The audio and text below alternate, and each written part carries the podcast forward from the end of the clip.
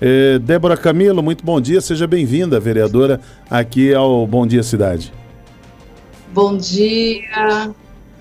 Mais uma vez agradeço a oportunidade, é sempre uma honra. Adoraria estar presente, mas tive uns problemas, não consegui, não iria conseguir chegar em tempo. É. Mas estamos aqui, pelo menos online, para fazer é, esse o, o, Carlos Áviles a, ah, tinha me avisado ontem que você viria, né? Aí a gente se preparou, mas não há problema. O importante é poder conversar com a, com a Débora Camilo, vereadora. Oh, vereadora, bom, começou, né? Ah, você, deixa eu falar uma coisa, Marcelo a vereadora ela é, é candidata, é isso? Ela agora é a gente já pode. Vereadora, a gente já pode falar disso agora ou não? Nós podemos, né? Dizer que você é candidata? É, agora já é oficial, né? É agora oficial. já é oficial desde ontem, né? Iniciou a campanha. Então, oficialmente, porque antes desse período nós falávamos que éramos pré-candidatos.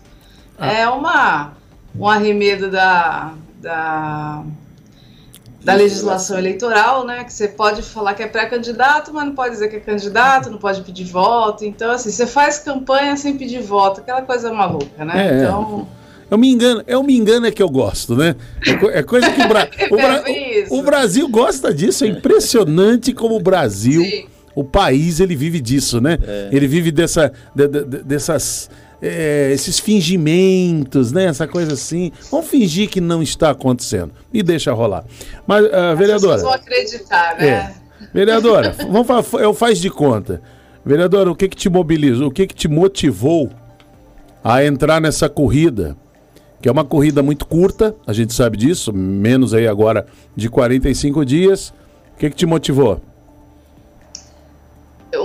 Assim, é, o que eu acredito é que o principal, né, hoje é a derrota do Bolsonaro. Né? Então, não dá para a gente fazer um, um, um, trabalho durante todo esse período é, combatendo né, a política que o presidente tem, tem feito e nesse momento de campanha, né, de uma disputa eleitoral, a gente não se colocar à disposição, porque não é algo fácil, né? Uma campanha sem muitos recursos. Nesse momento eu estou aqui na, na Câmara, né? Não me licenciei. Então eu não, eu não, não, não poderia, né, nesse momento onde a gente vai ter uma das eleições mais importantes né, da nossa história, ficar simplesmente assistindo as coisas acontecerem. Então, essa é a, a principal, né? Hoje fazer um trabalho para derrotar o Bolsonaro, porque não dá mais para a gente ter é, alguém que durante quatro anos conseguiu fazer com que o país regredisse décadas, né? Então esse foi o, foi o principal. E para além disso, é fazer com que a gente tenha realmente uma política, né, voltada para a maioria, né? Onde a gente tem aí todo o, o, debate, né, fazendo com que a periferia e essa maioria que sempre foi deixada de lado seja o centro do, é, do debate. Né? Então, e a nossa região, infelizmente, não tem tido essa essa representatividade, né? A gente, infelizmente, não tem representantes que consigam fazer com que as pautas que a gente realmente necessite sejam defendidas, né? Hum. Então, Olha, esses são alguns dos motivos que, é. que me levaram a, a estar né, candidata nesse momento. Agora, vereadora, é, a gente está vendo que o Brasil está dividido, polarizado muito, essa polarização, essa, essa discussão toda. Eu, na, você falou de pautas, né, que precisam. Você acha que está faltando o que nessas pautas todas? Né? tendo essa, essa divisão, essa polarização, mas é, qual é a pauta que está faltando? Eu não tenho visto, pelo menos eu posso desculpa a minha, minha ignorância, viu, Marcelo Castilho? Eu não tenho acompanhado. É, educação, saúde, habitação, segurança. É, é, quando é que isso vai entrar na pauta nesse período de, de menos de 45 dias, vereador? E, e quando que assuntos ligados à Baixada Santista também vão entrar na pauta também dos candidatos a representar a região na, no Legislativo? Tem uma ideia, vereador? É, na verdade, acho que nem deveria ter saído de pauta, né? Porque deveria ser a pauta principal até porque o que a gente tem percebido, né, essa polarização entra muito mais no debate ideológico, né, moral do que as questões concretas mesmo. A gente tem uma parcela da população que está passando fome hoje. Né? E se a gente não debater quais os mecanismos que vão ser é, criados para combater isso, né? combater essa é, pobreza extrema, combater a fome, quando a gente fala de saúde, né? você citou é, a saúde, a gente passou por um, um período da pandemia em que é, reafirmou que a gente está com um sistema é, colapsado. Né? Aqui na Baixada Santista e, e, aqui enquanto vereadora, a todo momento a gente recebe é, denúncias e queixas sobre a falta de estrutura.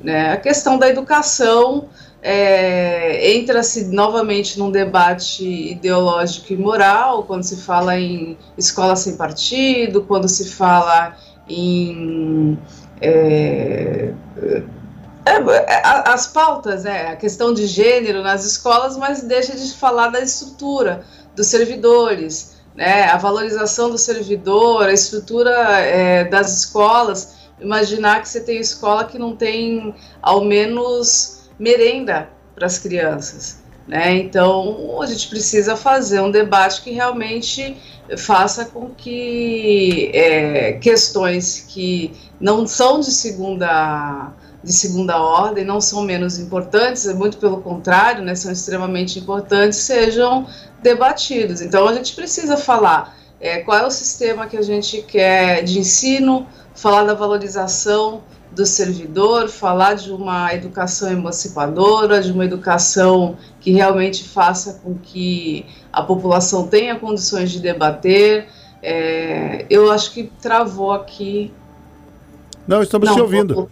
Estamos, ah, tá, te, tá. estamos te ouvindo muito bem. E vocês ficaram tão paradinhos, eu achei que para ouvir, travado. Para ouvir, estamos, aqui. Estamos atentos. Né? Estamos aqui, eu e Marcelo, eu e Marcelo estamos aqui ouvindo, né? Ouvindo bem. Eu pensei que tivesse congelado a imagem, eu não sabia se vocês não, estavam, estavam me ouvindo. Estamos, estamos te ouvindo, estamos te ouvindo você falar ah, que essas pautas não devem, não deveriam ter saído, né? E a gente está vendo aí a situação. Realmente a vereadora tem razão. A questão da desigualdade social aumentou muito, né? Os, os bolsões de pobreza, a fome. Nunca tanta. A gente vai. Quando vai para São Paulo é impressionante ver é que tem de gente é, a, a, e, antes era só um ditado que é. dizia assim, né? Ah, vou morar embaixo da ponte, agora é uma realidade. Sim, e, e cada vez mais presente. É. Inclusive, Hermínio, é, a, a, vereadora é primeiro mandato em Santos, uhum. na Câmara Municipal, e a primeira medida dela, que ela defendeu, levantou essa bandeira na Câmara, foi um projeto de renda básica municipal que é um, uma forma de distribuição de renda para atender as famílias, aqueles que estão mais carentes. Ah, caso a vereadora consiga uma cadeira na Assembleia Legislativa, a ideia ah, da vereadora é levar esse tema para ser discutido a nível estadual? Eu penso que esse deveria ser um debate nacional, né? já é uma pauta que está paralisada há muito tempo, a renda a renda básica, né? Infelizmente, as pessoas que não defendem a renda básica acham que é simplesmente mais um trabalho assistencialista e não é essa verdade. Então, é, e a pandemia, ela infelizmente aprofundou ainda mais as desigualdades.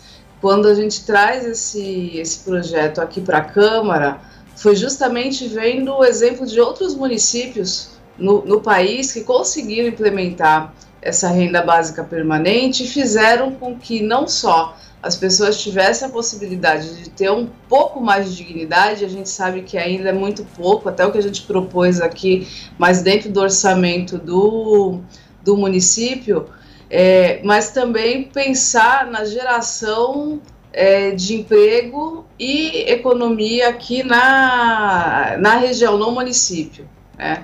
porque o projeto que a gente é, apresenta aqui em Santos era justamente um projeto que é, visava, né, que visa é, fazer com que essas pessoas, né, que estejam ali com, é, em, em, vulnerabilidade, né, no momento de vulnerabilidade, tenham condições de ter uma dignidade é, restabelecida e faça com que o comércio local, que foi muito atingido durante a pandemia, também tenha a possibilidade de se reerguer.